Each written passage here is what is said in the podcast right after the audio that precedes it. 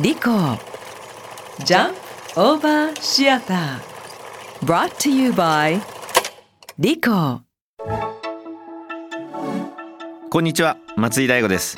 リコジャンプオーバーシアター働く現場で起きるさまざまなエピソードをラジオドラマにしてお届けします。今回は飛び込み営業の研修に挑む新入社員のエピソード。一台も売れない中新入社員が営業の極意をつかんだようです。これは僕が入社して間もない頃のお話です。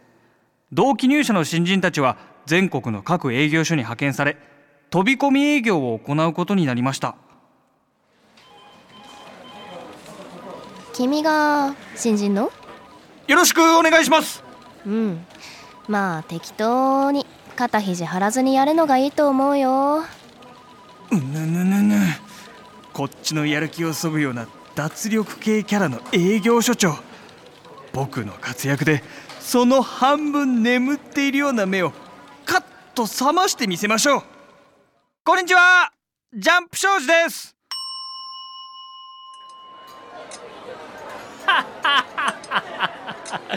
で結局一台も売れてねえの？それどころか話も聞いてくれないんだ。ちゃんと結果出さないとお前の会社うちの大学から取ってくれなくなるから後輩のためにも頑張れよ。そもそもお前今何売ってんの？ああこれ商品カタログなんだけど。高っ！どれも100万近いじゃん。ビジネス機器は大体こんなもんだから。ちなみにお前が配属された営業所の先輩は何台売ってるの？先輩は1ヶ月3台が目標って言ってたけど。一年中種をまき続けてそれでようやく月3台だろ？だったらさお前が1台売るのなんて奇跡に近くね？そっか。確かに。それから僕は営業方針を大転換。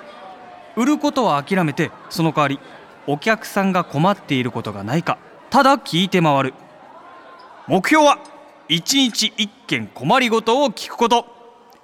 そう決めた途端なんだか吹っ切れて気が楽になりました。結局飛び込み営業では一台も売れず研修は終了。本社に戻った僕はたまたま近所で仕事があったついでに1ヶ月ぶりに営業所へ立ち寄ることにしました。すると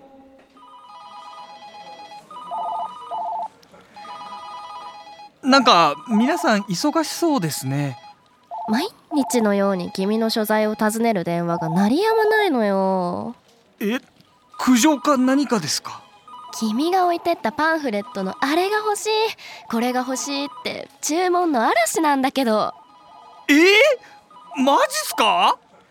一体君はどんな営業トークしたの？営業トークなんてしていません。僕はただ御用聞きに徹していただけなんです企業秘密かい？いやマジでそうなんですって。恋愛でも言うじゃないですか。聞き上手はモテるって。君モテるの？